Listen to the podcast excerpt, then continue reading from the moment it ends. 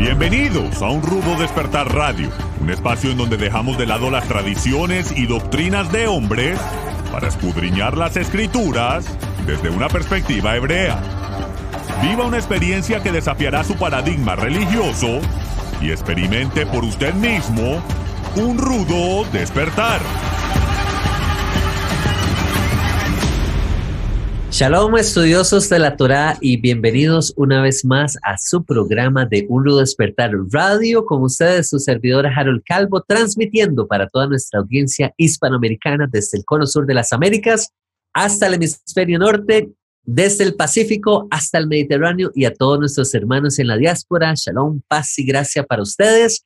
Me acompaña el día de hoy mi hermano Miguel Forero desde Texas, Estados Unidos. Shalom, shalom, hermano Miguel. Qué bueno tenerlo con nosotros el día de hoy. Gracias, Harold. Shalom, un saludo para ti, para todos los oyentes, para Tzvi también.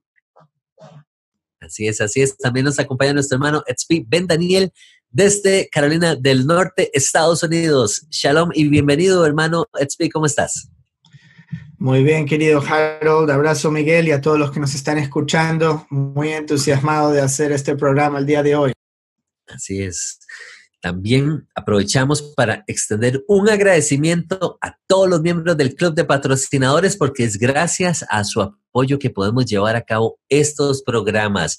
Invitarles a todas aquellas personas que apenas están escuchando el programa para dejarles saber que hay una aplicación en sus teléfonos iPhone y Android que se puede descargar, se llama Michael Root TV y ustedes la pueden eh, encontrar fácil, fácilmente en sus ah, respectivas tiendas. En esta aplicación ustedes pueden tener acceso directo a los programas de Libro Despertar Radio y a las enseñanzas del hermano Michael Root en español también. Invitarlos a todos a que nos sigan a través de Instagram, donde nos pueden encontrar como un rudo despertar oficial. Y hermanos, invitarlos también a visitar la página de unrudospertal.tv donde ustedes pueden suscribirse ingresando su correo electrónico. De esta manera poder mantenerse al día con materiales nuevos del hermano Michael Root y por supuesto programas nuevos de radio, participar incluso del chat en vivo todos los viernes. Y hermanos, dejarles saber que cada vez que ustedes adquieren un material del Ministerio en Rudo Despertar, nos están brindando la mano para poder seguir adelante con estos programas. Y bueno, hermanos, el día de hoy tenemos un programa muy, muy interesante, cargado de información, cargado de historia, donde vamos a estar tratando el tema de la Trinidad y el unitarismo. Dejarles saber, hermanos, que bueno, es bastante la, como les mencionaba, la información y la historia que se mueve a través de estas tendencias y estos movimientos, eh, muchos tal vez familiarizados con el tema de la Trinidad, pero no, tal vez no con el tema del unitarismo. Me gustaría tal vez que pudiéramos eh, arrancar el programa explicando un poquito este término hermanos, eh, ¿qué, me podrían decir ustedes, hermano Miguel, hermano Tzvi?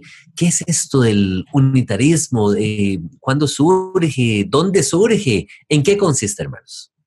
Bueno, para empezar, primero, eh, estoy muy entusiasmado de hacer este programa. Yo lo miro 100% desde afuera, como Tú sabes, Harold, eh, yo soy judío, entonces yo no tengo nada que ver con todas estas peleas, eh, pero mi em, esperanza y mi meta es que este programa sirva primero para que los oyentes entiendan y muchos que expandan eh, sus horizontes para ver que el cristianismo como se conoce hoy en día no es necesariamente como siempre fue, no es cómo tiene que ser eh, de manera dogmática. Nosotros eh, hablamos en otros programas y espero para el momento que salga este programa al aire voy a eh, hacer una lista en YouTube sobre programas relacionados con este. Por ejemplo, el programa del protestantismo.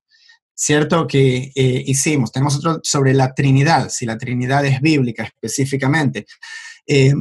pero en este caso en particular, estas son las creencias, como dice el unitarismo, viene de la palabra uno, tiene que ver específicamente con la creencia de que Dios es uno y no como el catolicismo enseñó que es una unidad compuesta en tres personas que son iguales y que el Padre es eh, el Hijo y que el Hijo es el Espíritu Santo y todo el diagrama del triangulito, como se conoce. Em, entonces, hubo una corriente y especialmente nosotros vamos a remontarnos a tiempos del primer siglo y del segundo, tercer siglo, antes de Constantino y durante Constantino, pero hay un movimiento muy fuerte que resurge como consecuencia de la reforma protestante. La reforma protestante ya vino a, contradecir al catolicismo, particularmente en el tema de las indulgencias, como habíamos visto eh, que sucede en Europa. Pero ahora, viendo este cuestionamiento a la Iglesia Católica, hay otra gente que dice, bueno, ¿sabes qué? También esto está mal sobre la Iglesia Católica. La Trinidad no es bíblica, dijeron ciertas personas en Europa, como vamos a ver ahora. Eh, entonces, esto también viene a raíz de, mencionamos en esos programas también, la invención de la imprenta. Ahora la gente puede leer la Biblia y puede sacar sus propias conclusiones. Antes, todo este, esta concepción teológica de la Trinidad es algo que se escuchaba que así es como creyeron nuestros ancestros por cientos de años, de acuerdo a lo que el catolicismo, la iglesia eh, universal enseñó. Pero ahora podemos leer la Biblia y sacar nuestras propias conclusiones. Entonces hubo un gran renacimiento, y utilizo este término renacimiento porque también esto viene de la mano, el renacimiento en Europa. Eh, muchos de estos unitarios eran también eh, renacentistas. Eh, entonces, bueno, eso es un poco de manera global lo que vamos a estar viendo hoy. Manuel eh, Miguel. Sí, a mí me gustaría añadir algunas cosas. Eh, casualmente, investigando sobre este tema, estuve revisando el asunto de los credos que se nos enseñaron a todos los que somos de trasfondo católico. y, me llamaba mucho la atención que los credos son unas fórmulas que recitábamos desde muy niños, desde que yo tengo conciencia, que decía creo esto, creo aquello, en fin. Pero nunca se nos explicó eh, por qué nosotros creemos eso. Y esas son unas oraciones, inclusive las llamábamos oraciones, pensábamos que era un rezo a, a Dios, el declarar que creemos estas cosas y aquellas. Y resulta que esa fue la manera de moldear nuestro pensamiento para evitar que nosotros nos expusiéramos a cualquier otro tipo de doctrina que pudiera lesionar eh, ese pensamiento y que pudiera lesionar nuestra membresía dentro de la Iglesia Católica. El unitarismo es una corriente de pensamiento teológico que es de origen eh, cristiano y que afirma la unidad de Dios. O sea, en ese sentido, hay tres eh, conceptos que los unitarios declaran, ¿no? Eh, creen que hay un solo Dios, estrictamente monoteísta. Em, entonces, desde ese punto de vista, mm, se niega la Trinidad. Para el unitario, Jesús es solamente un hombre, nació en la tierra, no vivía en el cielo antes de nacer. Eh, básicamente estoy dando lo principal. Para el unitario la existencia humana está ligada a este planeta. No hay posibilidad de vida en otro lugar. No hay posibilidad de salvación sino aquí en la tierra.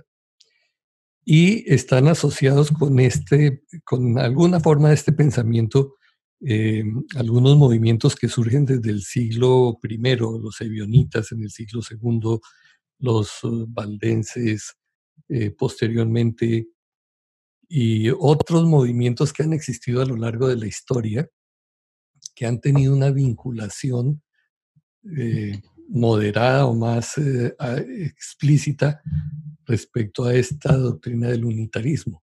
Entonces, muy probablemente hoy en día también hay dentro del mesianismo grupos que, sin darse cuenta, están identificándose con este tipo de doctrina y por eso queremos traerla aquí para explorarla un poco, que la gente conozca y, que se motive también a, investigar un poco más.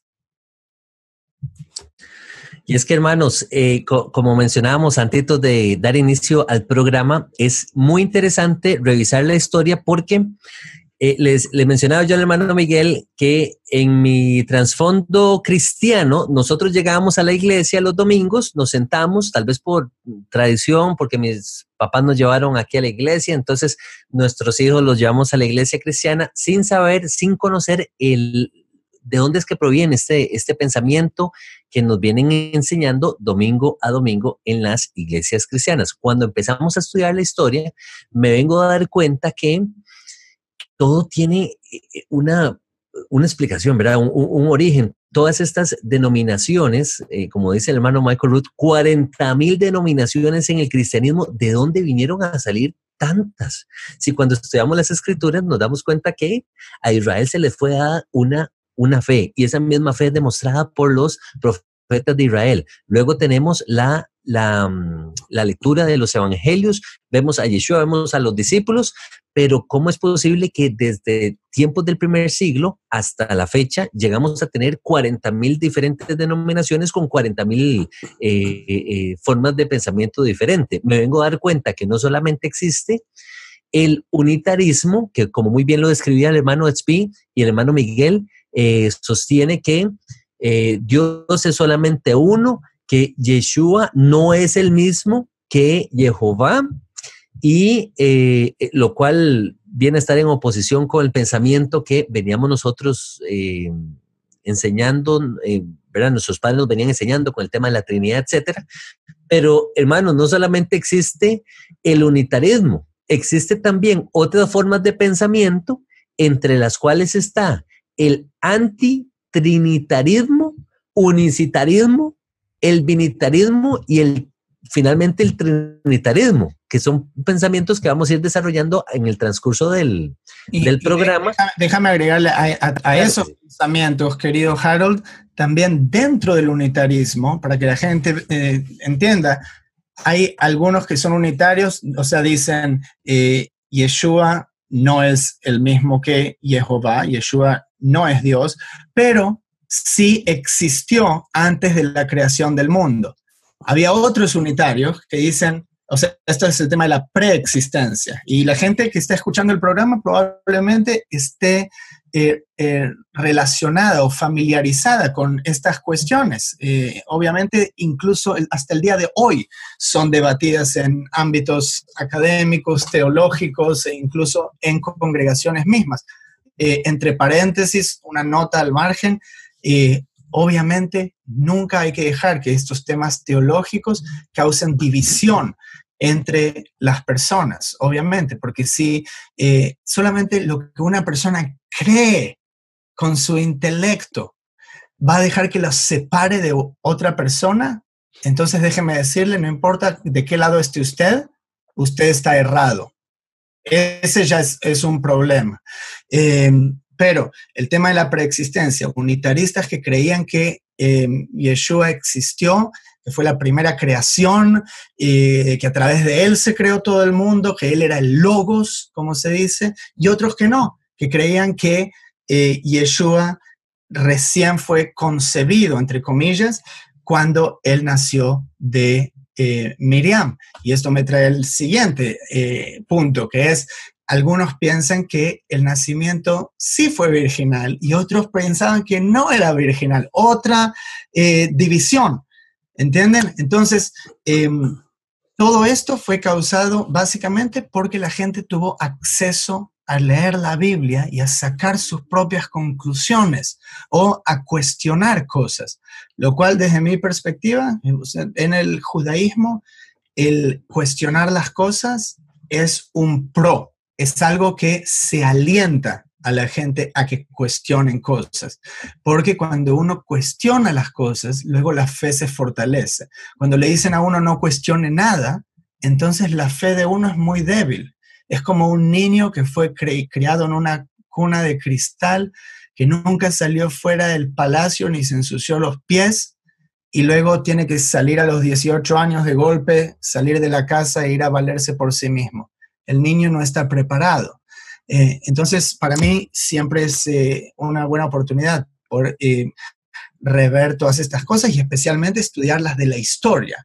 Em, me parece, desde mi entendimiento al menos, eh, yo veo, dije, hubo un resurgimiento en eh, el tiempo de la reforma protestante del unitarismo, pero tenemos un muy buen precedente, que es la gente está muy familiarizada con el concilio de Nicea en el año 325, pero pocos saben que la razón por la cual ese concilio tomó lugar en el tiempo de Constantino fue por esta controversia que había, lo que se llama la controversia ariana de eh, Ario o Arius, eh, que em, cuestionaba justamente esta doctrina trinitaria eh, a finales de los años 200.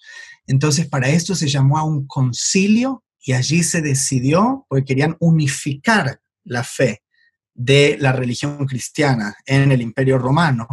Entonces, eh, Constantino decidió básicamente decir, esto es aceptable, esto es herejía. Y eh, desde ahí hubo una gran opresión para cualquiera que no crea eh, y promulgue el pensamiento trinitario hasta el punto de que mucha gente se quedaba sin trabajo o eran perseguidos por enseñar distinto al pensamiento trinitario. Entonces imagínense, si usted tiene un trabajo, pero ahora se enteran de que usted no cree en la Trinidad y eh, usted pierde el trabajo. Entonces, eh, naturalmente, se dejó de enseñar mucho y pasó a ser algo bastante tabú el cuestionar. Eh, entonces hubo un, un, gran periodo de silencio a pesar de que hubo algunos reyes unitarios. Yo estaba viendo eh, alrededor del, siglo V al VII que seguían este pensamiento eh, en el norte de África, la península ibérica, en, reinos en Italia. Em, hubo eh, un concilio luego en los años 500 y allí fueron los últimos reyes arrianos en Europa. Y luego veo como un gran silencio otra vez hasta la Edad Media y luego les voy a contar un poco de Miguel Servet y otros de la Edad Media. Hermano Miguel. Sí, me gustaría eh, complementar un poco esto que decía eh, anteriormente respecto a la intolerancia cuando otras personas piensan diferente a nosotros. Hemos sido educados de esa manera. Precisamente cuando se nos enseñó el credo y se nos enseñó que que no deberíamos entrar en contacto con gente que eh, militaba sobre otra religión. Eh, les he contado el caso particular mío. Yo fui sacado de mi familia y hasta el sol de hoy. Toda mi familia es católica y, yo, eh, como profesante, seguidor de Yeshua, estoy a puertas de todas las relaciones con ellos. Esto todavía se da de alguna manera, quizás ya no de una forma violenta, pero sí cuando uno opta por salir del, del, sistema, eh, se vuelve eh, como el leproso que es alejado, ¿cierto? Ahora, este asunto a mí me ha llamado la atención investigando todo esto porque pensaba, bueno, ¿cómo es que estas disputas que se dan en el siglo IV sobre todos estos personajes, Arrio, Atanasio, eh, Atanasio fue el primero que sacó, por cierto, la lista, la primera lista de, de los libros del Nuevo Testamento, estamos hablando del siglo IV. Y estos personajes discuten y allí se mete Constantino, que es el emperador, eh, él ve en juego su, asunto político, él había luchado por la unidad de todo el imperio y entonces ahora con estos eh, problemas doctrinales se le resquebraja un poco, entonces él favorece primero a Atanasio, después y, destierra a Ario, posteriormente hace lo contrario, lo perdona y destierra a Atanasio, eh, lo que muestra que es un juego político del asunto.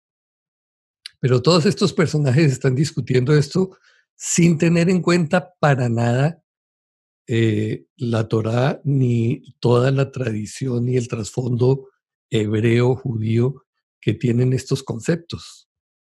Entonces se me hace tan absurdo que aún nosotros hoy en día entramos en ese tipo de polémicas, eh, pues mucha gente sin, haber, sin haberse empapado de lo que dice realmente la Torah. Y me llama la atención que, por ejemplo, si bien el, eh, Harold mencionaba la cantidad de denominaciones que surgen en el cristianismo, no que en el judaísmo no haya eh, sectas o divisiones, pero son mucho menores. ¿sí? Eh, estamos hablando de cuántas, 10, quizás, versus los miles que hay en el cristianismo. ¿Por qué? Porque nosotros dependemos de una mezcla de paganismo, de, cosas, de pensamientos griegos, con cosas eh, tradicionales que han generado todas estas doctrinas. Entonces, quizás muchos se preocupen hoy en día porque, bueno, ¿y esto qué? Entonces nosotros somos arrianos, somos eh, eh, unitaristas o qué somos. Mire, nosotros debemos estudiar las escrituras, obedecer la Torah, mirar todas estas cosas y definir con claridad eh, lo que nosotros, lo que se alinea, a, qué nos alineamos de, acuerdo a la revelación del Padre. Pero interesante conocer todos estos aspectos para mirar cuál ha sido la historia y cuál es el trasfondo y no dejarnos arrastrar por este tipo de cosas. Hoy en día hay mucha gente ya eh, predicando y haciendo declaraciones muy radicales y descalificando de nuevo a quienes no creemos como ellos, no caigamos en esa trampa, por favor. Eso fue lo que llevó a la Inquisición y, otras, y a otra serie de cosas. Eh, seamos con una mente abierta, eh, tengamos, ejerzamos el derecho a preguntar, a investigar y a fijar nuestras propias posiciones a eso con respeto. Y es que, hermanos, parece que la historia es cíclica, porque este mismo conflicto que menciona el hermano Miguel eh, no es nuevo. Lo mismo se repite en tiempos antiguos. Les mencionaba ahora, ahora que conversamos acerca del unitarismo, surge otra forma de pensamiento, otra tendencia, eh, bajo el nombre de antitrinitarismo. Entonces, eh, es interesante porque eh, a diferencia del trinitarismo, este antitrinitarismo viene a rechazar el dogma cristiano de la Trinidad, pero rescata ciertos fundamentos o pensamientos que se desarrollaron en el primer concilio de Nicea. Este, entonces eh, termina siendo como una mezcla de, de, líneas de pensamiento, eh, de dogmas, de, doctrinas, y, ahí es donde terminamos con todas estas 40.000 denominaciones eh, cristianas, a diferencia tal vez del, judaísmo, donde tal vez son unas cuantas líneas de pensamiento, ¿verdad? No, no, ya no, ya no estaríamos hablando de miles de, diferentes eh, pensamientos en el judaísmo. Luego, otra cosa que quería rescatar del unitarismo es que al día de hoy, tengo un dato interesante, eh, lo, que, eh, lo que vienen siendo los testigos de Jehová, leo por acá, son un ejemplo de unitarismo contemporáneo. Entonces, nada más para traer como un ejemplo sobre la mesa. Sí, hay más, hay, hay, más, hay más que eso, también, ya que mencioné eso, eh, solo para que la gente sepa. Em, también hay un grupo que yo no conocía, se llama Cristadelfianos. ¿Ustedes lo escucharon alguna vez? Cristadelfianos, eh, que significa hermanos en Cristo. Y mm, ellos también tienen esta creencia. Entonces, sí, hay, varios grupos unitarios. Ahora el, el unitarismo como denominación hoy en día eh, no está muy relacionado con lo que estamos hablando de los años 1500. Eh, evolucionó, terminó evolucionando y volviéndose una corriente más eh, humanista, por lo que yo veo, y mucho más abierta a, otras concepciones más filosóficas, modernas de Dios y la Biblia y otras religiones que el conservativismo que había en los años 1500. Eh, pero de esa manera fue que evolucionó. Eh, estamos viendo sus orígenes.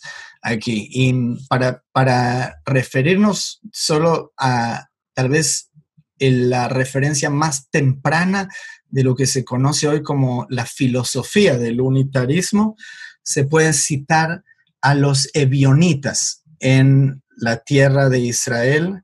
Eh, esto estamos hablando del primer siglo, primer y segundo siglo. Luego ellos son citados por distintos historiadores, eh, por Josefo, Epifanio, eh, y los ebionitas, ebión significa un pobre, un pobre tal como puede ser un pobre de espíritu, como Yeshua decía en el Sermón de la Montaña. Era un grupo de judíos que creyó en Yeshua, lo que se conoce como lo mismo que seguidores del camino o los nazarenos. Esta era otra congregación que vivía en el desierto. Muchos lo, los asocian con la comunidad de Qumran eh, por distintas creencias filosóficas que eh, tal vez ambos compartían, pero hay varios puntos de, de diferencias entre distintos académicos. Ellos consideraban a Yeshua como el, como el Mesías, pero rechazaban también el tema de la divinidad y algunos discuten este punto, pero otros lo afirman que cuestionaban también el nacimiento virginal. Ellos seguían no solo eh, la Torá de Moshe también obviamente estaba muchísimo más influenciados por eh, la religión judía, eran judíos y ellos no tomaban dentro de su grupo gente que no se convertía al judaísmo. Eh, ellos no leían todos los evangelios porque pongan atención, estamos hablando del primer siglo, esto no es algo que todos tenían una Biblia como la tiene hoy en día, cuando la abre de Génesis a Apocalipsis, recién estaba siendo formada, entonces ellos leían solo el Evangelio de Mateo, que lo tenían en hebreo, eh, tenían en alta estima a eh, Jacob, Santiago, el hermano de Yeshua, eh, y ellos rechazaban a Pablo, recuerden que Pablo es más tardío, entonces desde la perspectiva de un grupo de judíos viviendo en el desierto, en zonas rurales de Israel. ¿Quién es este que salió de Tarsis de golpe, tuvo una revelación, conoció a Yeshua y ahora va predicando algo? Muchos dicen que él predica en contra de la Torah de Moshe y qué sé yo. Obviamente, sí, no, no me interesa quién es Pablo, desde la perspectiva de los ebionitas. Eh, entonces tenían muchísimas diferencias, pero Em, es muy bueno tomar como ese punto de referencia también de que cómo se veía tal vez en los tiempos más tempranos. Luego dijimos, eh, al siglo siguiente ya tenemos a Arius, eh, como dijimos, está todo el tema del concilio de Nicea, luego hay algunos reyes unitarios, luego como que se va más eh, detrás de escena y luego continúa con el tiempo de la reforma, que me gustaría mucho entrar ahí a estudiar, eh, compartir sobre algunos de estos personajes, pero eh, creo que pronto nos tenemos que ir a la pausa, Harold, entonces no quiero entrar ahí todavía. Así es, así es, hermanos. Y tal vez antes de entrar en el tiempo de la reforma, tengo un par de datos aquí. Bueno, en realidad son varios datos que me gustaría compartir acerca de los ebionitas para poder establecer ese fundamento y poder entender un poquito más el tema del unitarismo y cómo, cómo fue sufriendo una, una evolución y, varios cambios. Vamos a ir un momentito entonces a la pausa. Continuamos, retomamos un momentito con los ebionitas y luego continuamos eh, posteriormente con el tema de, de, la reforma. Hermanos, por favor, permanezcan con nosotros y ya, ya estamos de regreso. Shalom, seguidores de la Torah. Les traemos muy buenas noticias. Ya está disponible la versión digital del tan esperado libro de los Evangelios cronológicos del hermano Michael Root Después de haber dedicado 38 años de investigación, finalmente Michael Root presenta los Evangelios cronológicos, uno de los logros más importantes de su vida. Este libro se ha convertido en una obra de suma relevancia para todos aquellos que han tomado la importante decisión de comenzar a estudiar la vida y el ministerio del Mesías desde su propio contexto cultural y religioso. Obtenga esta magnífica obra en formato de libro electrónico. Visite la página unrudodespertar.tv y adquiéralo hoy mismo. Muchas gracias hermanos por permanecer en su programa de Un Rudo Despertar Radio. El día de hoy estamos tocando el tema de la Trinidad y el unitarismo y toda la historia, cómo el pensamiento cristiano fue sufriendo una evolución, fueron sufriendo cambios. Estábamos tocando el tema de los evionitas. El hermano Espino estaba haciendo unos aportes interesantísimos, a lo cual quería yo sumarle y recapitular tal vez. Eh, Sabemos que los evionitas tuvieron su origen en el primer siglo, nos mencionaba el hermano Etzbi. Creían en Yeshua como el Mesías, estudiaban y obedecían la Torah, celebraban Shabbat, las fiestas de, Jehová, eh, se cuidaban en términos de la dieta. Y tengo un dato aquí interesante de Orígenes, el, el teólogo y, e historiador escribió, dos, eh, escribió que habían dos tipos de evionitas. Oigan qué interesante este dato. Los que creían que Yeshua había nacido de una virgen sin la intervención de Joseph, o sea, a través de la concepción del Espíritu Santo, como menciona Mateo, Marcos y Lucas, y los otros que nos mencionaba Tzvi antes de la pausa comercial, que creían que Yeshua fue engendrado como cualquier ser humano, y aseguraban que, ellos, que era el padre biológico de, de Yeshua. Ahora, hay un grupo de bionitas conocido como los nazarenos. Se cree que este era un grupo pequeño que creía en Yeshua y que guardaba la Torah y que solamente aceptaban el Evangelio de Mateo que se escribió aproximadamente en el año 80-85. Y me gusta mucho cuando hermanos Espino nos ponía en perspectiva de que no, hermanos, entender de que en ese tiempo no teníamos toda la, todo el, el, compendio de libros como lo manejamos al, día de hoy y que evidentemente rechazaban las cartas de, de Pablo. Creían en la divinidad de Yeshua, era una secta judío-cristiana y creía en el reino milenial del Mesías. Se cree que estos o, este grupo de bionitas son los que son mencionados en el libro de Hechos como los nazarenos, como los nazarenos. Hay un segundo grupo de bionitas que se divide en el fariseísmo y en los esenios. Parecer grupos, eh, en el caso de los esenios, un poquito más radicales los cuales hemos mencionado en otros programas, no reconocían el sacerdocio que estaba operando en aquel entonces debido a los abusos y a la corrupción que se estaba llevando a cabo en el templo. A diferencia de los evionitas eh, fariseicos, les podemos llamar de esta manera, manejaban ciertas líneas de pensamiento. Una de estas la mencionó el hermano Smith, rechazaban la doctrina de Pablo, creían que Yeshua fue engendrado por Miriam y Joseph, o sea, Yeshua era 100% humanos. Con respecto a la circuncisión y a la observancia estricta de la Torah, creían que eran requisitos para la salvación, lo cual me hace recordar aquel capítulo de Hechos 15, eh, donde se menciona un poquito acerca de este tema. Y historiadores creen que es aquí donde surge la carta de Pablo a los Gálatas, y creen que este fue el grupo con el que Pablo se enfrentó en diferentes líneas de pensamiento. También creían que la venida de Yeshua iba a ser en sus días para establecer así el reino milenial en Jerusalén. Este grupo negaba la divinidad de Yeshua antes de la resurrección y la preexistencia, siendo el Evangelio de Juan uno de los evangelios que apoya con más firmeza esta postura.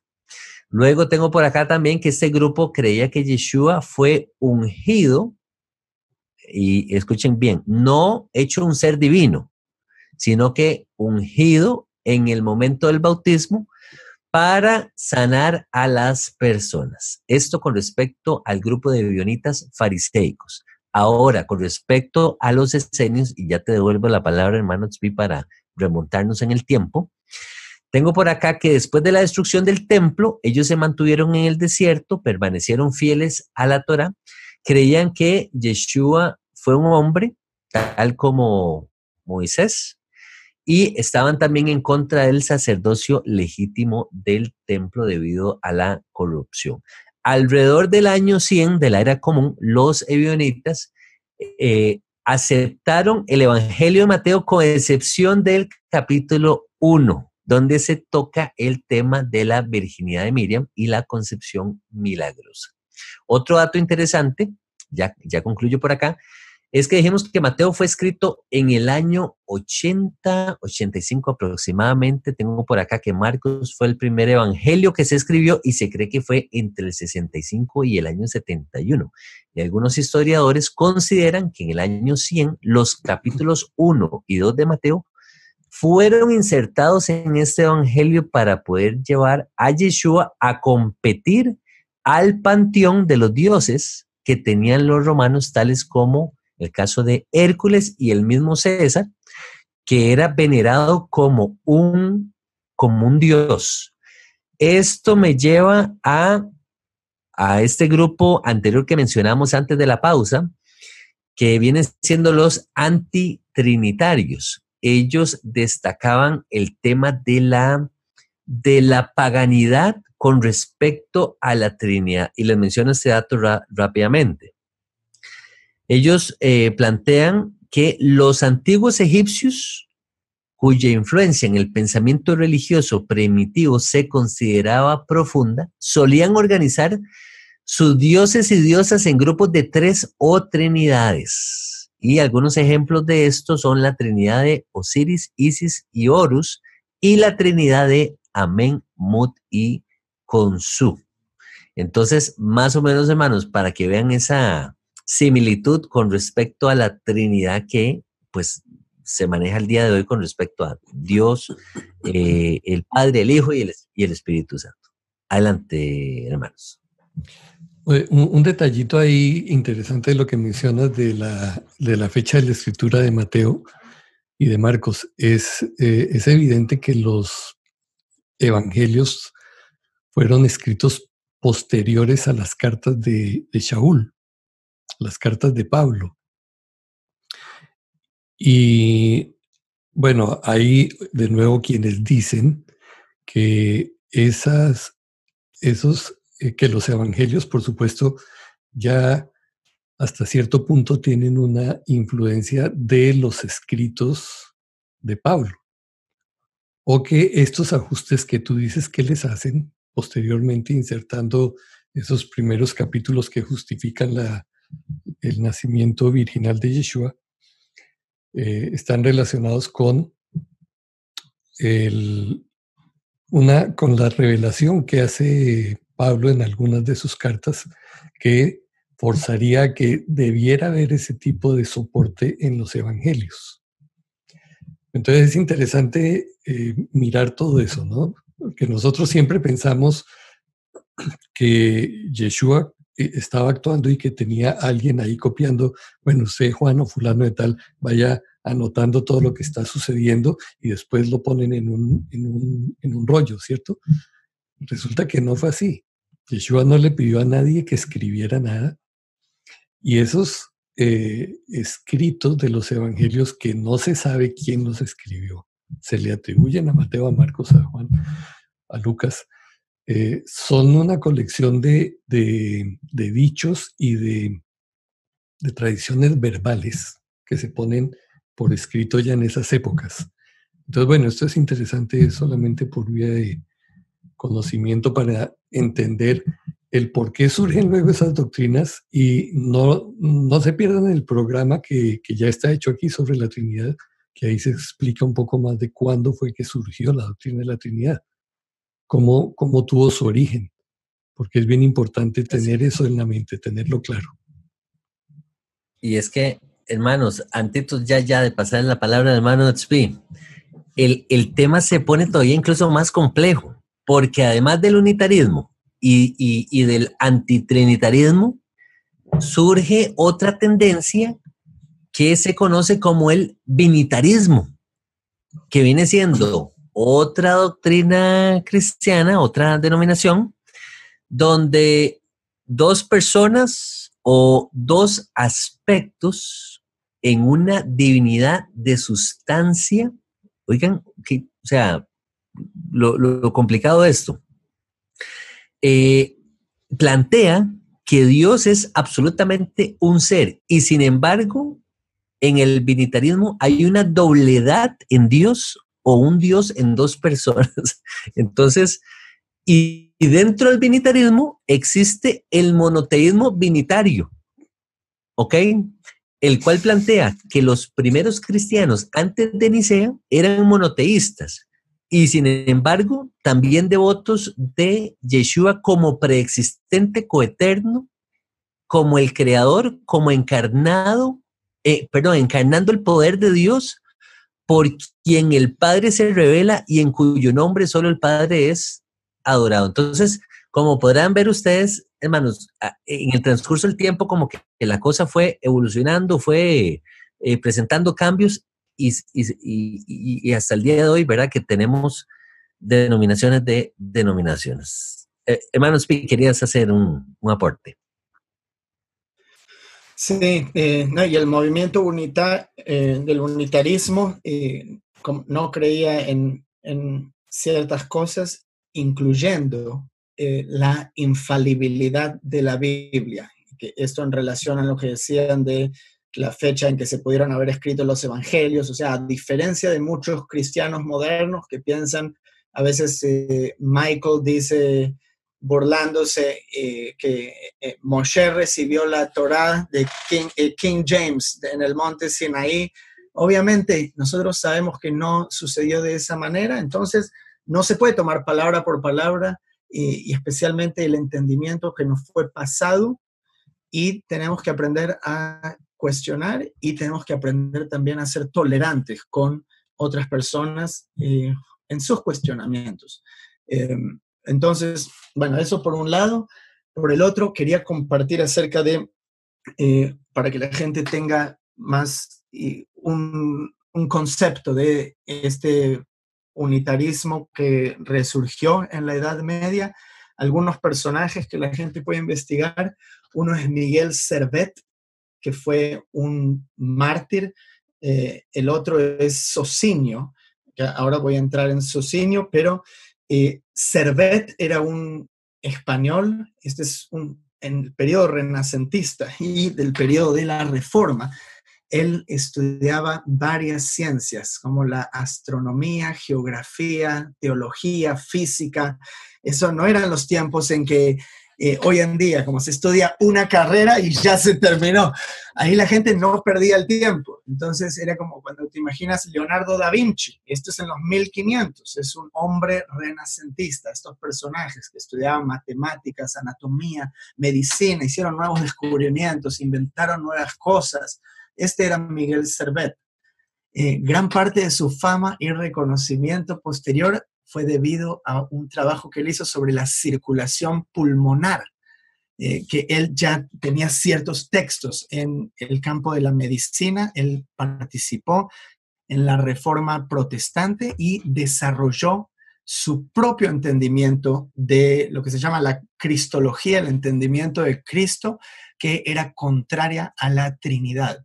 Entonces, por eso, él fue repudiado por los protestantes y fue arrestado en Ginebra, sometido a juicio y condenado a morir en la hoguera por orden del Consejo de la ciudad.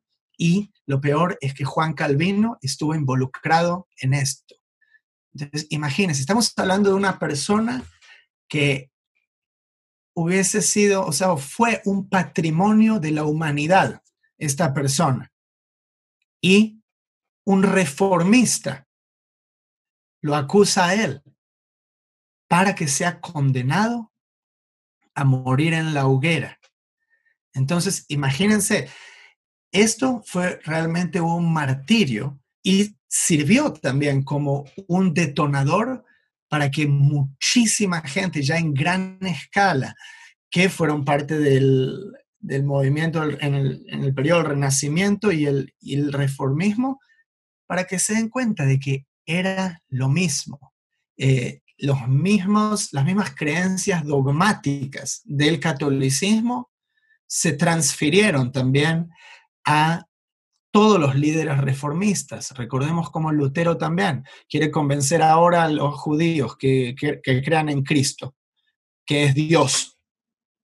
Lo sacan corriendo. Entonces ahora él escribe para quemar sinagogas y matar a los judíos. Esto es el movimiento reformista.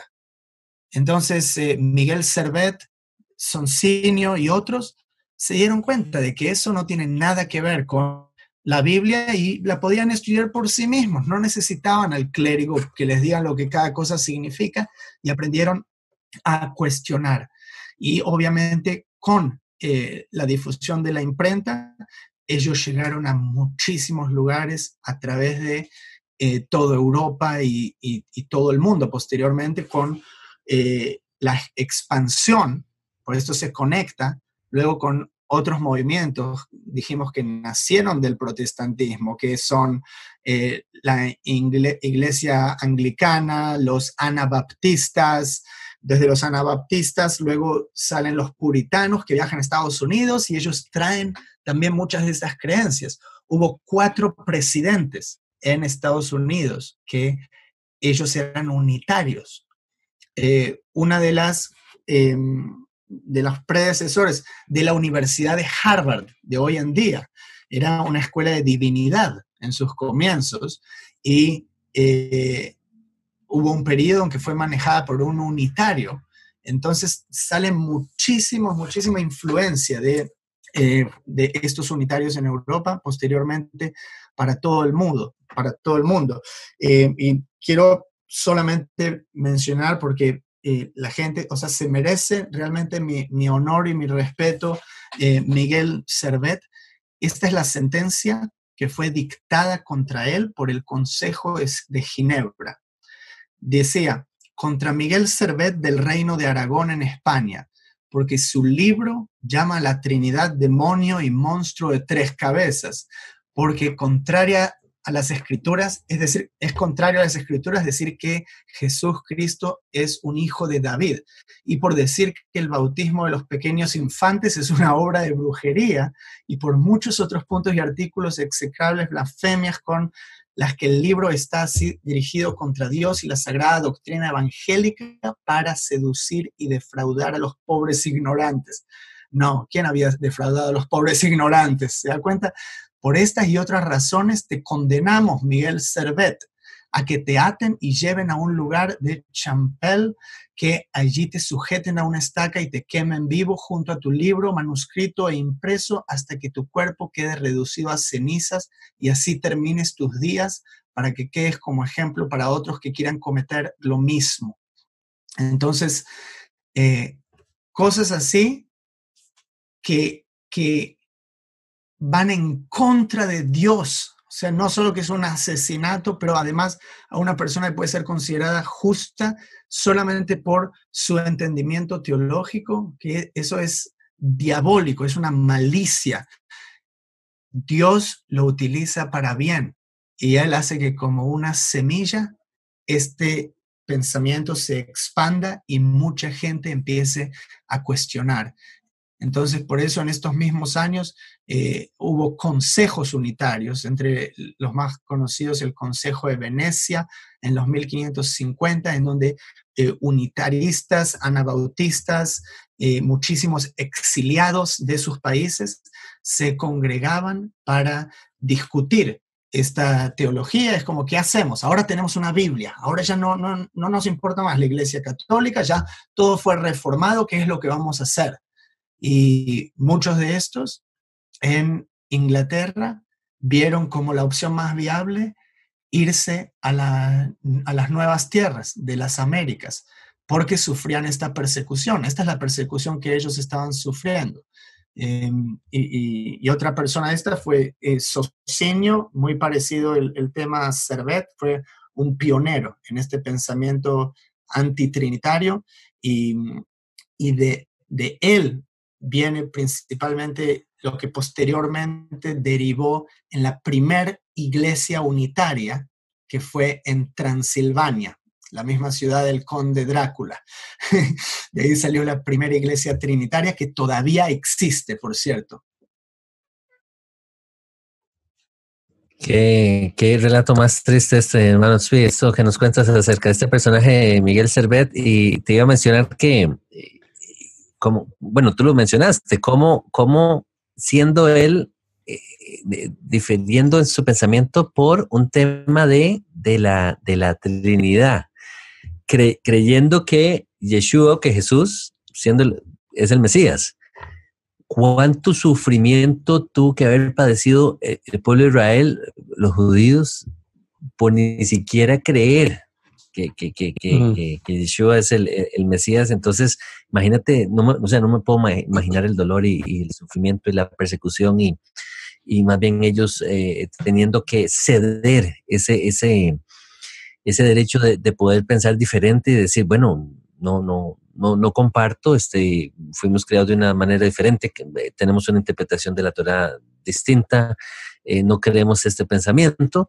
O sea, olvídate de, del tema del unitarismo, de la Trinidad y todo esto. O sea, no, ni siquiera hay chance para, para, para un judío. Entonces, eh, lo que decías antes, el tema del trabajo, el, tema de sus hijos en las escuelas, centros educativos, la familia, en la sociedad, en el barrio, esta gente ni siquiera cree que, Jesús sea el, el, el, que Yeshua es el Mesías. No, no me puedo imaginar el, dolor y, el sufrimiento de estas personas. Hermano, hermano Miguel.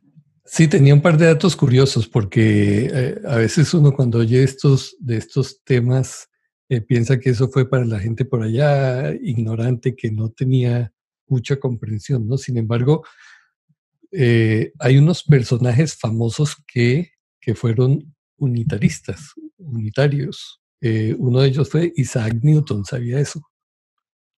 Él militó en este asunto. Y otro contemporáneo, eh, no sé qué tanto lo conozcan ustedes, Tim Berners-Lee. ¿Les suena familiar ese nombre? A ese no lo conozco.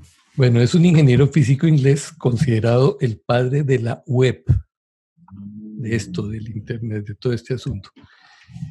Eh, tiene un título honorífico como Sir Timothy John Berners-Lee y él, él es también, eh, está dentro de este asunto del unitarismo, Y así hay otras personas que, que se han atrevido a salirse del cajón. Hasta ahora no han sido perseguidos por eso en la actualidad, ¿no? Pero esperemos que no suceda. Así es. Otro, otro dato que quería eh, tal vez sumar a esto, em, que, se me olvidó mencionar, es que historiadores, con, respecto a los evionitas, solamente para hacer un, paréntesis aquí, que vienen, vienen a estar muy relacionados con, con el unitarismo, según historiadores, las últimas comunidades evionitas pudieron haber desaparecido alrededor del siglo V, alrededor del siglo V. Entonces, eh, y ya después pues surge el tema del, unitarismo, ¿verdad?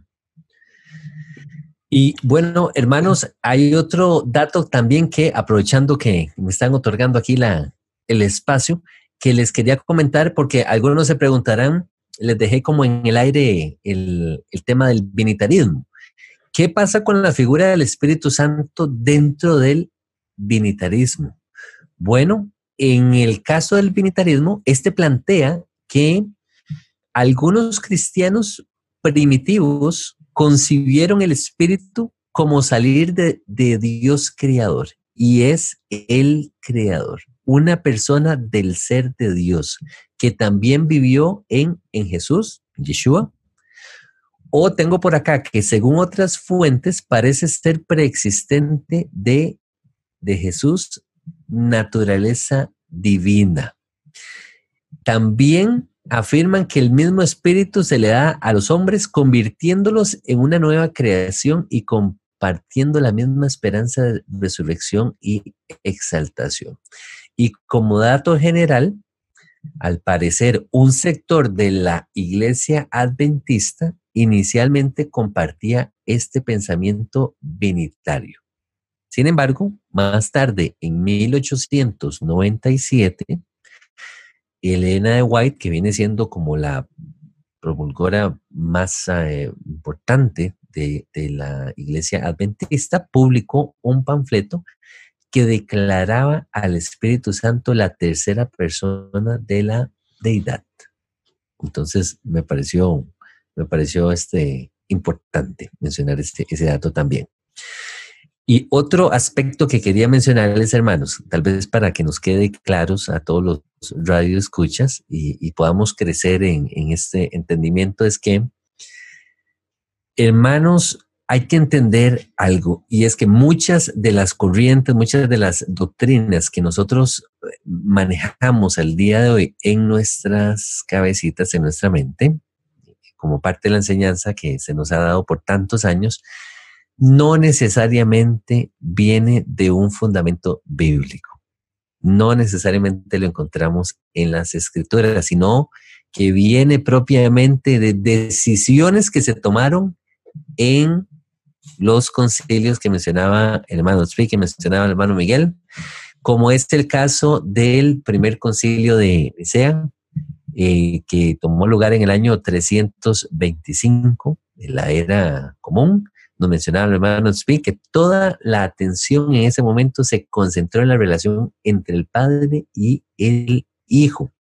Y me gustaría tal vez aprovechar que todavía nos queda un poquito de, de tiempo o nada más resumir acá, cómo en ese primer concilio se viene entonces a desarrollar el credo de eh, Niceno, se le conoce, el credo niceno, donde establece que eh, solamente hay un Dios, Padre Todopoderoso, Creador de todas las cosas, y un solo Señor Jesucristo, unigénito nacido del Padre, sustancia del Padre, todo esto en el primer concilio de Nicea. Nosotros creemos en esto a causa de este, de este credo. Ocurre eventualmente en el concilio de Constantinopla en el año 381, que se incluye entonces al Espíritu Santo como otra persona que viene a ser adorado y entonces también glorificado junto con el Padre y el Hijo. Esto se los menciono, hermanos, porque como les mencionaba antes, creemos que esto lo encontramos en las escrituras, pero no necesariamente.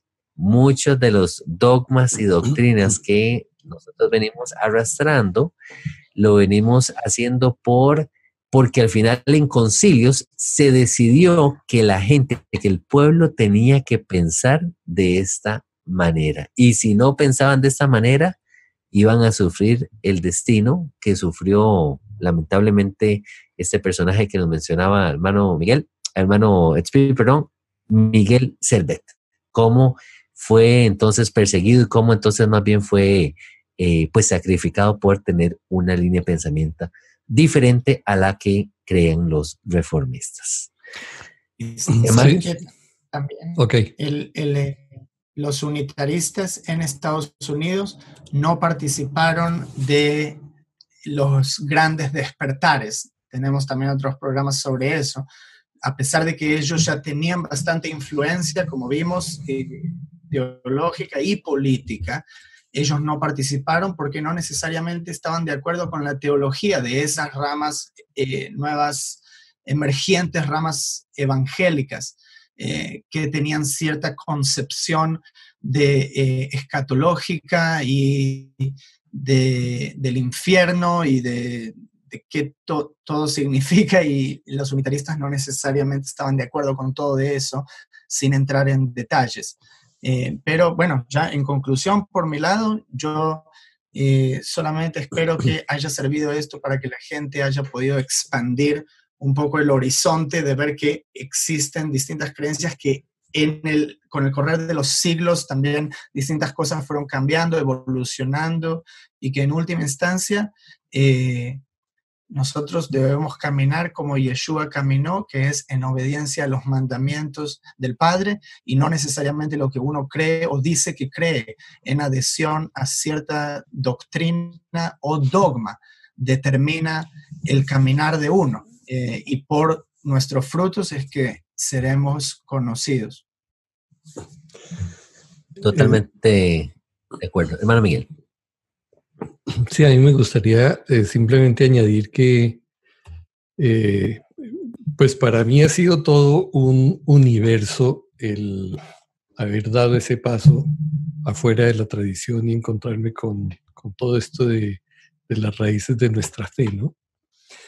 De hecho, eh, a, manera de comentario, simplemente hay un libro que se llama Los cristianismos derrotados, que es escrito por un señor eh, Antonio Piñero, creo que es el nombre, donde él habla de la multiplicidad de cristianismos que se generaron eh, a partir del siglo I.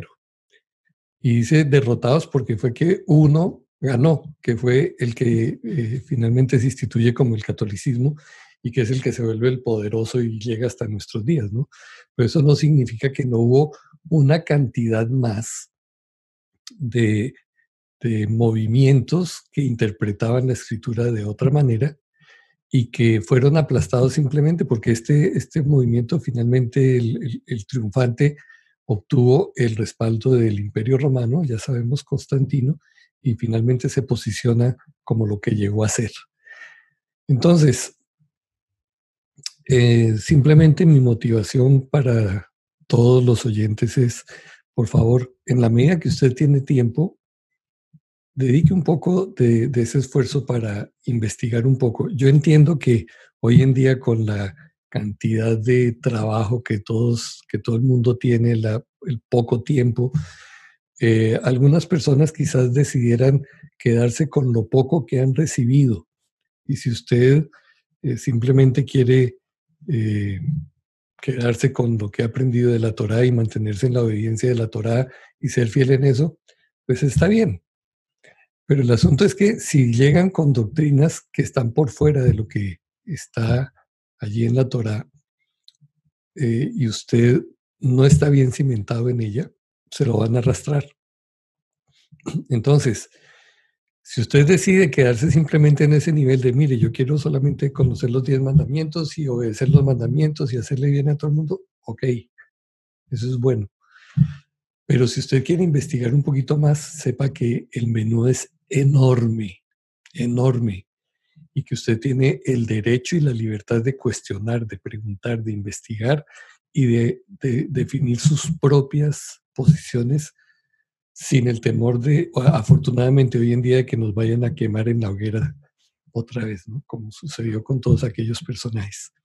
Entonces, pues que sea nuestro Padre dirigiéndoles a todos en este proceso, en esta carrera. Harold. Amén, así es. Y a mí me gustaría tal vez eh, cerrar el programa con, con, reflexionando. En este pasaje se nos dice en la Torah, en Deuteronomio 4, 27 al 29 dice la siguiente manera. Jehová os esparcirá entre los pueblos y quedaréis pocos en número entre las naciones a las cuales os llevará Jehová y serviréis allí a dioses hechos de manos de hombres de madera y piedra que no ven, ni, ni oyen, ni comen, ni huelen. Mas si desde allí buscares a Jehová tu Dios, lo hallarás si lo buscares de todo tu corazón y de toda tu alma. Jehová nos nos dijo de manera profética que íbamos a ser esparcidos por toda la tierra y que íbamos a encontrarnos con diferentes, con montones de diferentes pensamientos, corrientes, religiones. Volvámonos expertos, hermanos, en, en, la Torah y los profetas. Y de ahí empezamos nuestro caminar. Eso para recapitular lo que decía mi hermano Matspin, mi hermano Miguel, volvámonos expertos en la fe original que el, Creador nos dio que al pie del monte Sinai. Si nosotros estamos fundamentados en eso, volvamos al, camino antiguo, hermanos. Ahí es donde va a estar nuestro, nuestro, nuestro pilar, nuestro fundamento. Y de ahí no vamos a ser removidos. Muchas gracias hermanos por permanecer y participar y escuchar este programa. Esperamos haya sido de bendición para sus vidas. Compártalo con otras personas. Nos vemos en el próximo programa. Recordamos las palabras de Yeshua. En esto conocerán que son mis discípulos que se aman los unos a los otros. Muchas bendiciones. Hasta la próxima. Shalom, shalom.